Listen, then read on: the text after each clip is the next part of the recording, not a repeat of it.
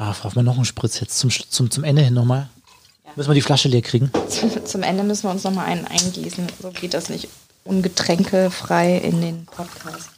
So, wir sind gerade hier jetzt in der Wohnzimmer 1 Küche, Frau Hoffmann. Die, die, die Küche Nummer 1 oder, oder wie? Die, Küche Nummer eins und das ist ehrlich gesagt eher unsere Cocktailbar Nummer eins. Was anderes tun wir ja gar. Haben wir schon mal drin gekocht? Doch, Pfannkuchen habe ich schon mal gemacht. Pfannkuchen haben sie gemacht, Frau Hoffmann. Ja, richtig, Pfannkuchen. Und Spaghetti haben wir auch schon mal gemacht. Spaghetti haben wir auch schon mal gemacht. Und man muss sich das so vorstellen, ich putze diese Küche immer vor Ankunft von Frau Hoffmann freitags. Also so richtig, dass die auch glänzt und gut aussieht. Und dass man nicht das Gefühl hat, dass ich ein schlechter Hausmann wäre. Und ähm, kaum war Frau Hoffmann da, so vier Stunden nach der Sendung, sieht es da drin aus, als ja, hätte ich einen Monat nichts mehr gemacht. Ah, so. Ist schon gemütlich bei uns hier im Studio, Frau Hoffmann, ne? Machen Sie zu. Okay. Frau Hoffmann, das ist heute der vorletzte Podcast für, für, die, für diese Staffel und für dieses Jahr. Können Sie sich das vorstellen? Nee, was machen wir dann? Also wie, was, wann machen wir denn dann weiter? Je nach unserem Je nach unserer Lust und Gusto. Laune, oder? Würde ich mal sagen. Je nach Gusto. So, Vielleicht machen wir eine cheers. lange Winterpause. Herr Karlmann, cheers. Cheers, Frau Hoffmann. Heute klingt's aber nicht schlecht. Nom, nom, nom. Hoffmann und Kollmann. Völlig überzogen. Der Podcast. Man muss dazu sagen, Frau Hoffmann hat ähm, gerade vor dem Podcast gesagt, ähm, bevor wir hier weitermachen, brauche ich nochmal einen Spritz. Sonst kriege ich das heute nicht auf die Reihe. Nee, ist so Ähm, anstrengend gewesen heute. Aber hat auch Spaß gemacht. Schöne Sendung war's. Ja, finde ich auch. Mal wieder. Sie haben mal wieder ein bisschen übertrieben, aber ja, ist ja immer so. Darf ich eigentlich noch mal kurz vortragen? Ich war, ich, ich war erst mal so mega begeistert, dann war ich so, hä, wie meint die das? Ist das jetzt ein Kompliment oder wie ist das zu verstehen? Ähm, hier diese Apple-Rezension. Darf ich die noch mal vorlesen? Ja, im Apple Shop Ja. zu unserem Podcast. Zadera hat am 26.11. geschrieben mit fünf Sternen. Genialer Podcast über die verschiedensten Themen. Ich habe den Podcast ja lange eigentlich nur wegen der Piano-Hintergrundmusik gehört, aber irgend... Moment, die Piano hinter. Wo haben wir hier? Sie. Da. Ja, verstehe ich. Aber irgendwann habe ich bemerkt, dass die Themen und die Gäste auch wirklich spannend sind. Und die Moderatoren. Dass Frau Hoffmann gelegentlich aus der Badewanne, Klo, Küche, Schlafzimmer moderiert, stört auch überhaupt nicht, da Herr Kollmann es doch meist schafft, das letzte bisschen Seriosität herüberzuretten. Ja, so ist das. Ich bin, ich bin für die Seriosität dieses Podcasts verantwortlich, Frau Hoffmann. Das ist mein Aufgabengebiet. Seriosität? Dafür habe ich, dafür habe ich unterschrieben beim Chef. Vielleicht wird das auch total überbewertet. Ich wusste gar nicht, dass das überhaupt bei uns ein Thema ist, seriös. Seriös. War es eigentlich nie, Frau Hoffmann. War es eigentlich nie. Unter welcher Kategorie sind wir nochmal? Gesellschaft und Kultur, ne? Gesellschaft und Kultur. Ich unter Kultur, Sie unter Gesellschaft. ja. Oder? So teilen wir uns auf, Frau Hoffmann. Wir sollten zu Comedy wechseln oder so. Oder unseriös. Gibt es das auch, so, ein, so eine Schublade? Gibt's ganz sicher. Frau Hoffmann, ich habe hier diese Woche eine Meldung gelesen und da musste ich so ein bisschen an mich selbst denken, weil ich mir dachte, das, das könnte, Musste ich an mich selbst. das könnte, könnte mir, das könnte mir selbst auch mal passieren. Und zwar gab's, hat ein Mann einen Ehestreit mit seiner Frau. Ja, wir streiten ja auch öfter mal. Und äh, um sich abzureagieren, lief der Italiener 450 Kilometer weit und wurde nach einer Woche von der Polizei an der Adriaküste aufgegriffen.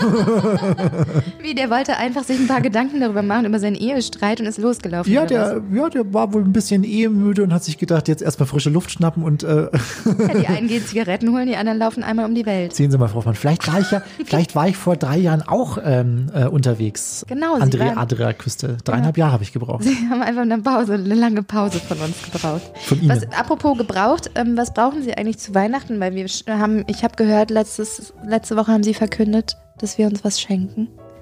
Ach so, was ich zu Weihnachten brauche? Schenken wir uns wirklich was oder sagen Sie das nur? Ich hätte schon was für Sie, Frau Hoffmann. Achso, ja gut, dann muss ich natürlich auch.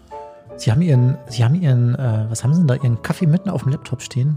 Oh, das so Verzeihung. heutzutage? Oh, Das Verzeihung. ist Ihr eigener Laptop, mir ist es egal, aber Ja, es ist eben. die Energy-Tasche Tasse und die ist mir schon wichtig von den Kollegen von Radio Energy. Es geht hier nicht um meinen Laptop, es geht um die Energy-Tasche. Tasse. Ja, okay, eigentlich habe ich auch schon was im Hinterkopf. Ich bringe es Ihnen nächste Woche mit. Nächste Woche ist Geschenkeübergabe, okay? Okay, machen wir so. Mit, aber mit verpacken? Mit verpacken. Ist das nicht unökologisch in Zeiten wie diesen? Das schaffe ich auch überhaupt nicht, das mitzubringen. Ich bestelle es, glaube ich, zu Ihnen Verpackt. nach Hause und dann müssen Sie das Amazon-Paket öffnen. Toll. Passt uns nicht aufs Fahrrad. Ich freue mich. Frau Hoffmann, ich schenke Ihnen, ich schenke Ihnen ein zweites Leben. Diese, dieses Jahr habe ich mir vorgenommen. Ich habe ich hab Geld in die Hand genommen 30.000 Dollar sind es ungefähr. Die sind sie mir wert, Frau Hoffmann. Und ich habe mich dann zu entschlossen, dass ich Ihnen dieses Jahr ganz was Besonderes schenke, und zwar ein zweites Leben. Ja. Und zwar, wenn Sie irgendwann mal, Sie sind ja schon recht alt. Sagen Sie aber mal. wenn Sie irgendwann mal so richtig, richtig alt sind und äh, das Zeitliche segnen, dann möchte ich Ihnen die Gelegenheit geben, dass Sie vielleicht in 50, 100 Jahren, wenn es medizinisch möglich ist, nochmal noch mal eine Runde fahren können. nochmal eine Runde im Leben, Hoffmann. Ja, ich weiß genau, wovon Sie sprechen.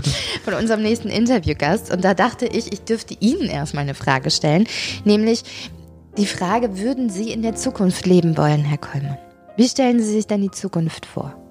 Die Zukunft, wie stelle ich mir die Zukunft vor? Ich, Sagen wir mal so in 50, 60 bis 80 Jahren. Ja, in 50. Ach so, so kurz erst. Also das könnte ich noch erleben. Bitte? So Ja, 60 50 könnte ich noch erlegen. Ja, das stimmt. Ähm, Stelle ich mir vor, dass man, dass, wenn wir hier aus unserem Wohnzimmerfenster einschauen, das gibt's natürlich noch, das Wohnzimmerfenster 1, dass man da draußen äh, ganz viele fliegende Autos sieht ähm, und, und den Stau der A8 dann hier über meinem Studiofenster äh, beobachten kann. Gibt es noch Bäume? Vor meinem Fenster schon, weil ich die pflege. Mhm. Ähm, Im Rest der Welt wahrscheinlich weniger als, als bisher. Ich bin mal gespannt, was der Herr Nemitz dazu sagt, der Dirk. Denn ähm, der arbeitet für die Deutsche Gesellschaft für angewandte Biostase. Und der will was ganz Spannendes mit sich machen lassen nach seinem Tod. Der will sich einfrieren lassen. Also er ist Kryoniker. Kryoniker. Mit dem sprechen wir heute. Mit dem sprechen wir heute. Dann gucken wir mal. Hoffmann und Kollmann. So, jetzt aber mal im Ernst. Ego FM. Schöne neue Radiowelt. Herr Kollmann, stellen Sie sich vor, ich packe Sie in eine Gefriertruhe und taue sie wieder auf, wenn Corona vorbei ist. Also so in Ja. 10 bis 200 Jahren. Bei Sie meiner Oma im Keller unten in die große Ja, wahrscheinlich, ja, wenn da noch Platz ist. Mhm. So zwischen Rehbraten und, und Knödeln. Ja. Sie müssen jetzt halt nur mit einer alten Hoffi dann klarkommen. Ich mache das nämlich nicht. Das ist mir zu spooky. Mhm. Aber ich finde es sackspannend. Das nennt sich Kryonik. Und es gibt Menschen, die das noch viel spannender finden und sich sicher sind, dass das auch total gut funktioniert. Und wir fahren jetzt mehr davon von Dirk Nemitz. Das ist ein Mann von der Deutschen Gesellschaft für angewandte Biostase. Der äh, lässt sich nach seinem Tod einfrieren und in der Zukunft wieder aufwecken. Dirk, grüße dich. Schön, dass du Zeit für uns hast. Hallo, ja, sehr gerne. Kryonik ist heute unser Thema. Hier mit dir zusammen einfrieren, wieder in der Zukunft auftauen. Das klingt alles so ein bisschen nach Science Fiction, aber auch irgendwie simpel. Es steckt ein bisschen mehr dahinter, glaube ich. Möchtest du uns kurz mal erklären, was Kryonik so im Großen und Ganzen überhaupt ist? Im Großen und Ganzen haben wir da eine Kombination von zwei Ideen. Erstens stellt man sich immer so vor, man ent entweder man lebt oder man ist tot, aber es gibt ja einen ganzen Graubereich dazwischen, wo man noch zurückgeholt werden kann und dieser verändert sich durch die moderne Medizin. Was vor 100 Jahren absolut tot war, kann man heute durch verschiedene Methoden wieder zurückholen. Herztransplantation, CPR, also äh, Herz-Lungen-Wiederbelebung und ähnliche Methoden, die man damals noch nicht kannte. Also dieser, dieser Bere- Graubereich wird immer länger, je weiter die Medizin fortschreitet. Und die zweite Idee ist, dass ab einem gewissen, einer gewissen Temperatur keine biologischen Prozesse mehr stattfinden, auch keine Zerfallsprozesse. Man kann also diesen, diesen Graubereich im Prinzip, wenn man so möchte, einfrieren und sagen, okay, wir halten das jetzt fest, so wie es ist. Und wenn die Medizin Fortschritte macht, kann man das vielleicht umkehren. Technisch ist das Einfrieren als Begriff eigentlich falsch, aber es ist natürlich leichter, es zu verwenden, äh, weil man sich das leichter vorstellen kann. Dirk, habe ich das jetzt richtig verstanden? Du lässt das ja auch mit dir machen. Ich habe dann einen Vertrag in den USA, ja, und hoffe, dass das dann auch funktioniert, obwohl meine größere Hoffnung natürlich ist, dass man das nicht mehr braucht, wenn ich in das Alter komme. Das ist eher so die, die zweitbeste Option und die Zusatzabsicherung. Ähm, was genau passiert denn mit dem Körper nach Einsetzen des Todes? Das macht man ja nicht, wenn man äh, noch frisch und knackig ist, sondern man will ja so lange leben, wie es geht, aber dann bitte noch länger. Das bedeutet, ich sterbe. Was passiert dann? Dann wird man so schnell wie möglich gekühlt, insbesondere der Kopf, weil man vor allem das Gehirn natürlich erhalten möchte. Ähm, bei vielen anderen Organen weiß man ja heute schon, dass die notfalls auch ersetzt werden können. Aber das Gehirn ist halt extrem wichtig und das wird sofort gekühlt. Dann wird man zu einem spezialisierten Bestatter gebracht, der balsamieren kann. Der kann also die Körperflüssigkeiten, das Blut austauschen gegen eine Spezialflüssigkeit, die, wenn sie dann in Anführungszeichen eingefroren wird, nicht äh, Eiskristalle bildet und die Zellen platzen lässt, so wie man das kennt, wenn man eine, äh, Obst ins Gefrierfach legt oder ähnliches, sondern die dann verglast, sodass die Zellen weitestgehend erhalten bleiben und das Ganze viel, viel schonender passiert. Der letzte Schritt ist dann, dass man auf Trockeneis, das sind so minus 80 Grad, in einem speziell abgeschlossenen Transportsarg in die USA transportiert wird zu dem Kryonik-Anbieter, wo dann die Einlagerung, Langzeiteinlagerung in trockenem oder in flüssigem Stickstoff passiert, mhm. bei ungefähr minus 196 Grad. Dirk, jetzt wurden über dieses Thema viele Bücher geschrieben. Es gibt auch Filme dazu. Gestern habe ich gesehen, sogar einen mit Mel Gibson, der war mir noch gar nicht bekannt. Da geht es auch genau um dieses Thema. Was persönlich macht dich denn so zuversichtlich, dass das alles klappen wird? Ich würde gar nicht sagen, dass ich da so zuversichtlich bin. Es gibt, es gibt natürlich viele, viele Fallstricke in dem ganzen Prozess. Aber ich weiß natürlich auch, dass bei einer Einäscherung oder Erdbestattung die Chance auf eine Wiederbelebung einfach gleich null ist. Das, äh, das kann man dann komplett vergessen. Die Chance mit der Kryonik ist sicher größer als null. Ob sie nun bei 1% liegt, bei 20 oder bei 80, das, da kann ich gar nicht viel zu sagen. Da gibt es ganz viele Faktoren, die reinspielen. Aber es ist auf jeden Fall eine Chance größer null und dann ist mir das schon wert. Mhm. Deine persönlichen Beweggründe, da kommen wir später noch drauf zu. Ähm, wie wird denn dann wieder aufgetaut? Was ist der bisherige Plan der Wissenschaft? Gut, da kommt man jetzt so ein bisschen in, in Schwierigkeiten, weil man komplexe ähm, Körper mit verschiedenartigen Zellen und großer, großem Volumen noch nicht aufgetaut hat in der Form, dass sie dann wieder funktionieren. Bei Würmern hat das bisher funktioniert, funktioniert richtig? Mit, mit, kleinen Zellen, mit Embryonen und ähnlichem in der Implantationstechnologie. Da gibt es ganz viele Methoden, aber halt noch nicht für großvolumige Körper wie ein ganzer menschlicher Körper mit 80 Kilogramm oder so. Was man sich vorstellen kann, es gibt da verschiedene Varianten, aber eine Vorstellung ist, dass es über Nanobots funktionieren kann, die quasi in dem Blutkreislauf schwimmen und die Zellen reparieren. Eine Zelle nach der anderen. Man braucht natürlich viele Nanobots und ähm, das dann dazu führt, dass wenn die Zellen repariert sind, man auch wieder auferstehen kann. Ob das so funktioniert, weiß man nicht, aber die Nanotechnologie ist da, glaube ich, für die meisten Leute im Moment die größte Hoffnung und das, was man sich am ehesten vorstellen kann. Mhm. Dieser Wunsch, ewig oder in der Zukunft äh, wiederzuleben, der ist ja nicht neu. 1972 äh, hat Robert Ettinger in den USA ja dieses Cryonics-Institut gegründet und auch zwei eigene Ehefrauen eingefroren. Die Lieblingsfrau wird zuerst aufgetaut, hat er gesagt. Seit 2000 ist jetzt dieses Interesse enorm gestiegen. Woran würdest du sagen, ähm, kommt das Interesse? Hat sich das, ist da das Internet auch vielleicht ein bisschen mitschuld? Ganz klar, also das, das Medieninteresse hat sich enorm gesteigert auch äh, in der Science Fiction im, im Fernsehen gibt es immer mehr sowohl Filme, die das Thema behandeln, aber auch Dokumentationen, die dann wirklich seriös rangehen und sagen, wir gucken uns mal das Institut in den USA an und man dann schnell feststellt, auch in den Dokumentationen, das sind Leute, die wirklich das machen, weil sie davon überzeugt sind und nicht, weil sie den Leuten das Geld abnehmen wollen. Und das sind in der Regel auch viele dabei, die das freiwillig machen, quasi als Ehrenamtler, ja, die da einfach sehr viel Herzblut reinstecken, die vielleicht auch schon ihre Verwandten dort eingelagert haben und selbst dem folgen wollen. Und die wirklich dafür einstehen, dass man das seriös macht. Und das hat, glaube ich, dem Ganzen, weil man das jetzt so sehen kann im Fernsehen, weil man das auch auf der Homepage sehen kann, weil da ganz viele Fragen auch beantwortet werden sofort, wenn man sich an die Leute wendet. Und es das jetzt natürlich auch schon seit über 50 Jahren gibt und eine gewisse Stabilität suggeriert wird, einen großen Boom gebracht. Mhm. Der nächste Teil ist dann vielleicht noch der Austausch, der durch das Internet ermöglicht wird. Es ist jetzt keine Massenbewegung. Es ist schwierig für Menschen, meiner Meinung nach, sich mit dem eigenen Ableben zu beschäftigen. Viele schieben das gerne von sich weg. Und dadurch hat die Bewegung natürlich auch Schwierigkeiten, da äh, Leute zu bekommen, die sich dafür ernsthaft interessieren. Aber der Austausch von Leuten, die weit weg wohnen, äh, voneinander ist natürlich durch das Internet auch erheblich vereinfacht worden. Mhm. Das ist für meinen Kopf die, diese ganze Cryonics-Geschichte an sich, da explodiert mein Hirn. Das ist so viel Neues, was auf einen eintrifft. Also, wenn ich sterbe, dass dann ganz schnell jemand kommt und meinen Körper also verglast, dann, äh, dass ich irgendwo aufge aufbewahrt werde und dann in Zukunft vielleicht irgendwann von kleinen Robotern, die durch meinen Körper schwimmen, die mich wieder reparieren und wieder reanimieren. Das ist so, bam, das macht so clear in meinem Kopf.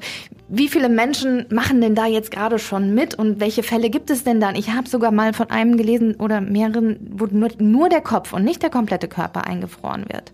Also erstmal ist es natürlich eine Anstrengung, sich damit zu beschäftigen und sich das anzugucken. Aber wenn man sich das systematisch ansieht, sieht man, glaube ich, relativ schnell, dass es nicht so viel anders ist, als wenn man einen schweren Verkehrsunfall hat. Man ist plötzlich weg, man wird dann wegtransportiert in den, zur Notfall-OP ins Krankenhaus, man ist da erstmal weg vom Fenster, vielleicht im Koma für einige Zeit, wird dann von Leuten äh, wieder zusammengeflickt und muss dann vielleicht in die Reha. Ich glaube, da ist es vom medizinischen Prinzip her gar nicht so weit weg. mhm. was die, was die Kryonik macht und was sie vorhat. Ich glaube, wir haben weltweit jetzt, ich habe nicht die aktuellen Zahlen im Kopf, aber so um die 3000 Menschen, die wirklich da sich eingeschrieben haben, gesagt haben, sie sind da Mitglied bei einem der Institute und ziehen das ernsthaft für sich in Erwägung. An Leuten, die bereits äh, kryonisch eingelagert sind, sind es, glaube ich, so um die drei, 300 bis 400, die da äh, bereits bei den verschiedenen Instituten lagern. Es gibt Institute, die machen auch die Nur-Kopf-Option.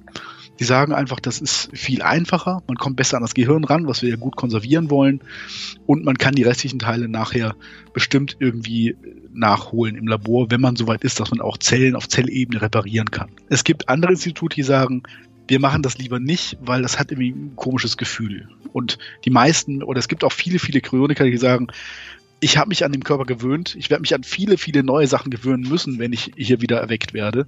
In wie langer Zeit auch immer. Ich würde das gerne mit dem Körper machen, den ich, den ich, schon kenne und dann mal überlegen, was man da eventuell anders machen könnte. Mhm. Die Kryonik ist jetzt auch eine Frage des Geldes, ja. Das wird nicht günstig sein. Wie viel kostet es denn vom Tod bis zur Lagerung? Also mit was muss man da rechnen? Es ist halt auch eine Frage, wie man es finanziert. Ich habe es im Studium gesehen und habe mich dann informiert und habe realisiert, dass ich das mit einer Lebensversicherung relativ einfach machen kann. Die kostet mich jetzt 11 Euro im Monat und das muss ich jeden Monat bezahlen bis so etwa Mitte 50. Bis dahin muss ich das Geld angespart haben, was es wirklich kostet. Ähm, man rechnet somit ungefähr 30.000 Dollar für die Lagerung in den USA, für die günstigste Variante. Es gibt natürlich Institute, die viel, viel mehr nehmen und auch an, an ganz andere Klientel als mich jetzt denken, wenn sie das anbieten.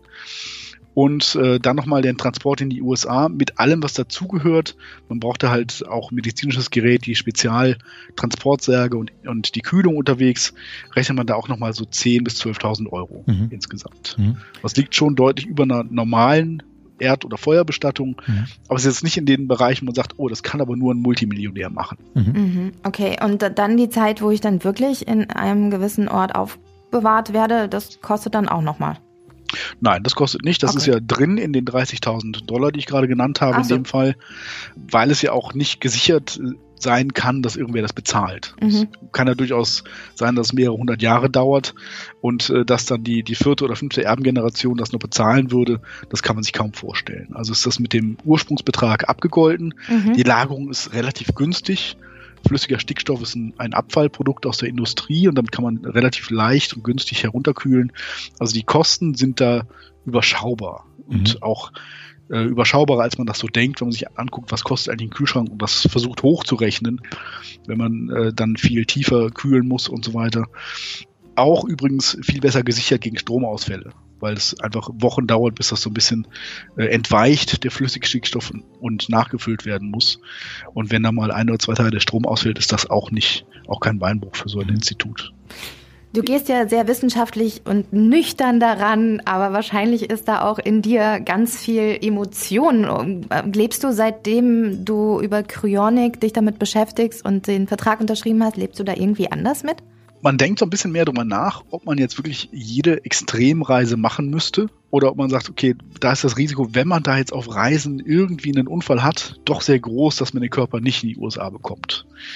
Ich versuche das aber wegzuschieben, weil ich das auch nicht gut finde, wenn man sich dazu sehr einschränkt in dem, in dem Rahmen, weil man denkt, man muss jetzt unbedingt äh, die Kryonik erreichen. Also ich würde das schon gern erreichen.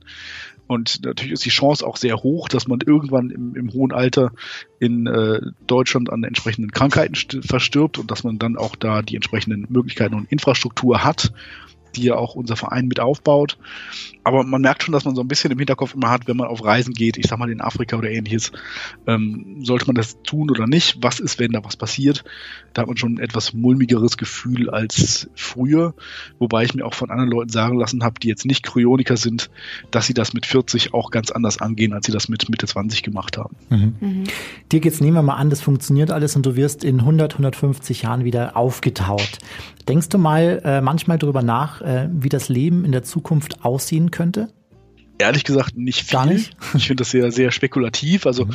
wenn ich mir jetzt vorstelle, man hätte 1850 jemanden gefragt, wie wird denn das Leben im Jahr 2000 aussehen, der hätte sich wahrscheinlich alles ausgemalt, aber nicht das, was wir jetzt haben. Mhm. Also ich, ich kenne noch die, die Science-Fiction-Romane von Robert Heinlein aus den 1950er Jahren, der sich vorgestellt hat, man hätte dann fliegende Autos und könnte überall im Weltall rumfliegen.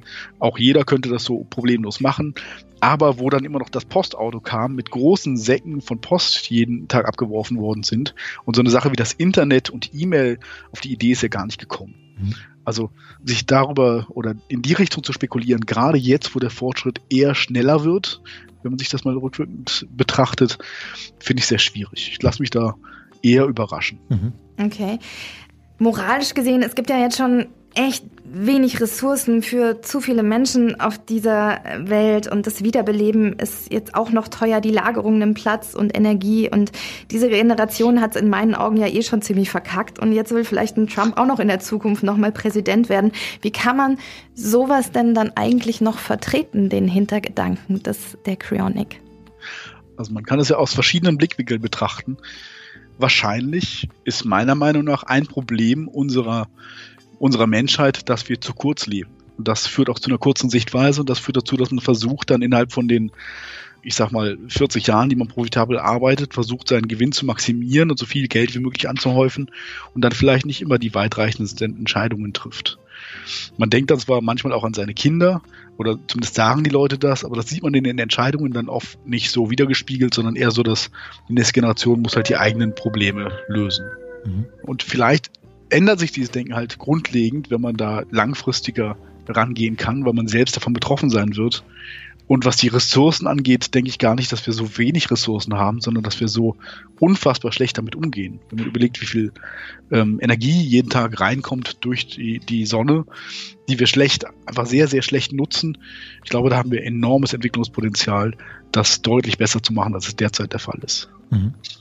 Dirk, was sagt denn dein äh, Umfeld zu deinen Planungen? Also deine, deine Lebensgefährtin, deine Familie, ähm, stehen die da dahinter? Sind die da auch so immens aufgeklärt, wie du es bist? Oder sagen die, soll er mal machen, gucken wir dann schon mal, wie es dann läuft? Also das Erste, was ich, was ich sagen muss, es gibt ja viele Leute, die denken dann, man hat da oft negative Rückmeldungen. Das habe ich gar nicht, dass die Leute sagen, so ein Spinner, mit dem rede ich nicht mehr oder sowas, sondern ich kann das ja auch immer sehr rational darlegen und eigentlich äh, wird es dann auch sehr positiv angenommen und man denkt über nach, okay, wenn der das gut findet, irgendwas wird da schon dran sein. Andererseits ist es aber auch für die Leute, was ich wirklich merke, sehr schwierig, sich damit zu beschäftigen, wie wäre das denn für mich, das zu machen. Also ich einfach sagen, also ich habe gute Freunde, die sagen, das ist eine spannende Idee. Ich glaube, ich würde das auch machen, aber ich äh, gucke mir das mal an, wenn ich in Rente gegangen bin. Mhm. Mhm. Ne, also es ist nicht so das Ding, äh, so wie es bei mir war, dass ich sage, okay, Mitte 20, wenn ich jetzt äh, da hatte ich gerade von einem Fall gelesen, da hat jemand irgendwie Blutkrebs gehabt, war dann genau in meinem Alter verstorben. Wenn ich jetzt irgendwas bekomme, dann ist jetzt für mich Schicht im Schacht und das möchte ich irgendwie absichern.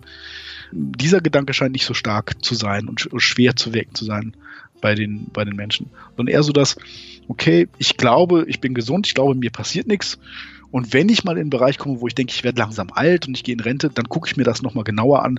Dann sehe ich ja auch mehr, was da an Möglichkeiten hinzugekommen ist. Mhm. Wir haben jetzt schon die Situation, dass jede Woche, jeden Monat, fast jede Woche neue ähm, Studien herauskommen, wie man jetzt an das Altern selbst herankommen kann, wie man vielleicht auch Zellen verjüngen kann und vielleicht äh, ganze Organismen verjüngen kann, was ja eine der Grundvoraussetzungen ist, damit Kryonik vernünftig funktionieren kann. Mhm. Spannend. Ich hatte ähm, vor ein paar Jahren auch ein Interview mit Klaus Sames. Da hat er sehr spannend erzählt von einer Zukunft, warum er überhaupt nochmal in einer Zukunft aufwachen möchte, weil er die Zeit haben möchte, A, sich noch mehr mit Frauen zu beschäftigen, das fand ich sehr lustig, und B, einfach auf einer grünen Wiese zu liegen und äh, tagelang einfach nur in den blauen Himmel zu schauen. Und ich habe gesagt, Herr Sames, ich hoffe, dass es bis dahin überhaupt noch blauen Himmel und eine Wiese gibt. Die Sicht auf die Zukunft ist eine ganz, ganz spannende finde ich. Es ist, ähm, du hast eben ja auch erzählt, du hast bisher nur positive Rückmeldungen bekommen. Gibt es denn sowas tragisch-romantisches, wo ein Partner, eine Partnerin von dir jetzt sagt, oh, da mache ich mit, ich will jetzt auch, wir machen zusammen, wir wachen zusammen in der Zukunft wieder auf? Ähm, nicht, nicht wirklich. Also schon so der Gedanke, ich gucke mir das an, aber wie gesagt, auch bei, wie bei anderen Freunden, eher lieber später. Jetzt Ja. möchte ich mich damit noch nicht beschäftigen. Ich bin noch nicht in dem Alter, wo ich denke, ich muss mich mit meinem Ableben irgendwie beschäftigen. Vielleicht, ähm, vielleicht wachst du in 150 bis 200 Jahren wieder auf, äh, guckst dir die Welt an, wie sie sich verändert hat und findest in den Tiefen des Internets, das es so schon gar nicht mehr gibt, dieses Interview, diesen, diesen Podcast, der da irgendwo noch rumschwirrt und denkst dir, seht ihr's? Ich hab's doch gewusst. Aber dann kann ich euch das wahrscheinlich nicht mehr sagen. Das wird dann schwierig, das genau. ist blöd, verdammt. Oder wir haben uns auch dazu entschlossen und wachen neben dir irgendwann Genau. mal auf. Am Ende hätte ich noch gerne kurz, es gibt so ein Flugzeuggedankenspiel, was ich bei dir gesehen habe in einem deiner Vorträge, was du, ähm, kannst du uns das noch mal ganz kurz äh, für unsere Hörer vortragen? Man kann Kryonik ja vergleichen mit einem, mit einem Flugzeug, wo der Pilot irgendwann sagt, wir haben ein Problem, das Flugzeug wird abstürzen und alle, die dann noch im Flugzeug sind, werden sterben. Ne, Da haben wir keine, keine Chance. Wir haben eine, eine, eine einzige letzte Chance. Es gibt experimentelle Fallschirme, die haben wir an, an Bord. Die sind noch nie getestet worden. Die sind einfach da. Wir wissen auch nicht, wie es unter uns aussieht. Alle, die das machen möchten, können jetzt einen Fallschirm bekommen und äh, können das ausprobieren. Alle anderen schließen bitte die Augen und das Flugzeug wird gleich abstürzen und es wird relativ schmerzlos dann zu Ende gehen. Dann ist die Frage, wofür würden Sie sich entscheiden? Und genau das ist das Gedankenspiel bei der Kryonik, was, äh, womit wir uns beschäftigen. Spannend. Damit beschäftigen sich jetzt wahrscheinlich auch ganz, ganz viele Hörer. Dirk, es war ein sehr, sehr spannendes Gespräch mit dir. Ähm, Vielen Dank, dass du Zeit für uns hattest. Sehr gerne. Hat Spaß gemacht. Vielen Dank. Hoffmann und Kollmann. So, jetzt aber mal im Ernst. Ego FM. Schöne neue Radiowelt. Ja, Hoffmann, freuen Sie sich auf Ihr Geschenk nächste Woche von mir? Ja. Ein genau. zweites Leben? Ein zweites Leben. Ehrlich gesagt, äh, eben hat er ja dieses Gedankenspiel mit dem Flugzeug. Mhm. Ja? Irgendwie kam es mir ja so vor, als würde dieses Flugzeug, was abstürzt und es führt auf jeden Fall zum Tod, würde er so mit dem Leben vergleichen. Ne? Mhm. Das Flugzeug ist das Leben. Jetzt habe ich ja eigentlich doch eine bessere Antwort, die hätte ich geben sollen. Also meine Antwort wäre gewesen, das Leben ist jetzt kein Flug in einer Maschine, die abstürzt, sondern eine, die landet und dann mache ich eben Platz für die nächsten Passagiere, die vielleicht etwas besser machen im Leben als ich. Das klingt auch logisch. Ich finde, ich, es ist alles so seltsam, ne? Ich würde es, glaube ich, nicht mit mir machen lassen. Ich glaube, wenn ich weg bin, bin ich einfach weg und dann mache ich wirklich Platz für andere. Oder es ist wie eine Achterbahn, Frau Hoffmann. Da haben Sie eine Karte gekauft, da können Sie ein paar Runden drehen mit dieser Achterbahn, aber irgendwann müssen Sie wieder aussteigen, weil weitere Leute anstehen, die auch Genau. mit der Achterbahn fahren wollen. Genau. Ja. Ich kann mir das nicht vorstellen, dass ich für mich selber auch noch einen anderen Space irgendwo ähm, generiere. Und dann auch noch in der Zukunft aufwachen, da ist ja keiner mehr. Genau, das ist ja das Absurde. Man wacht in der Zukunft auf und man kennt einfach niemand mehr. Man ist dann Ur-Ur-Ur-Urgroßvater wahrscheinlich und ähm, kann mit den Leuten überhaupt nichts anfangen. Ja? Weil ich meine, über Generationen hinweg verändert sich die Familie auch. Ja? Was? Sie kannten noch VHS und Kassette? Was ist denn Internet? Podcast. Total strange. Und überhaupt, wenn in der Zukunft diese Nanobots, von denen der Dirk gesprochen hat, wenn es die gibt, dann ähm, stirbt ja niemand mehr. Mhm. Dann sind ja alle Menschen, sind ja dann jünger. Und warum sollte ich dann jemanden aus einem Eisfach nehmen, um den auch wieder zu verjüngen? Weil es gibt doch schon genug, also noch mehr Menschen auf der Welt, weil die ja gar nicht mehr alle sterben. Ja. Mist. Absurdes Thema, Frau Hoffmann. Nächstes Mal. Ich fragen. würde ganz kurz noch ein Gedankenexperiment mit Ihnen durchführen. Bitte. Und zwar stellen Sie sich vor, so in gut in 60 Jahren, ich bin noch da, ähm, sagen wir mal so in sagen wir mal so, sagen wir mal so in, sagen wir in 50 Jahren, sagen wir mal. Sagen, äh, passen, wissen Sie, da gibt's dann so einen Tag, da gruscheln wir so ein bisschen rum und man, man stößt so noch auf das alte Internet, so, so alte Internetseiten, alte, alte Podcasts und wir werden ähm, diesen Podcast eventuell zu hören bekommen in 50 Jahren. Sie stoßen zufälligerweise auf diese Folge. Lassen Sie uns kurz mal jetzt ähm, in de, im Hier und Jetzt mal einen kleinen Gruß in die Zukunft an uns ausrichten. Was würden Sie sich selbst sagen? Cheers. Cheers. Und dann würde ich mit Ihnen anstoßen. Und dann würde ich sagen, das schaffen wir noch, Herr Kollmann. Egal wie alt wir sind, wir können noch unsere Gläser erheben, können uns noch ein bisschen Alkohol einfüllen, weil das habe ich gehört, das konserviert auch. Es hält jung. Was wäre jetzt zum Beispiel, wenn ich gar nicht mehr bin? Das wäre schade. Soll ich einen schönen Gruß ausrichten für die Zeit, wo ich nicht mehr da bin? Oh, bitte. Oh, wie traurig. Liebste Frau Hoffmann, passen Sie auf sich auf. Vergessen Sie die Heizdecke nicht auszumachen, denn im hohen Alter ist die Gefahr noch größer, dass einfach die Bude abbrennt. Und trinken Sie nicht so viel. Ich weiß, Sie haben sich zu einer, zu einer leichten Alkoholikerin entwickelt, seitdem ich nicht mehr hier bin. Ähm, aus Frust keine Radiosendung mehr mit mir machen zu, zu können, haben sie sich eingedeckt mit viel alten Spritz, den es eigentlich so gar nicht mehr gibt, aber die haben sie, sie haben sich den illegalen nochmal aus dem Ausland, aus so einem großen Lager, haben sich den nochmal einkaufen lassen. ähm, aber trinken sie nicht so viel und gehen sie öfter mal in die frische Luft. Und Finger weg von meinen Badezusätzen. Und Finger weg von meiner Badeessenz. Check. So. Und die alte Frau Hoffi, die wird sich auch wieder scheckig lachen. Mei, der Herr Kohlmann. In der Vergangenheit werden sie bayerisch sprechen, Frau Hoffmann. Das haben sie sich dann In der angeeignet. Zukunft. In der Zukunft. Machen wir Schluss für heute, oder? Ja, es, es reicht jetzt. Ja. Tschüss. Das waren Hoffmann und Kollmann. Völlig überzogen. Der Podcast. Die Radioshow dazu gibt's jeden Freitag von 16 bis 20 Uhr bei Ego FM. Schöne neue Radiowelt. Mei, der Herr Kohlmann, der war immer so sympathisch. Den habe ich gern gemocht.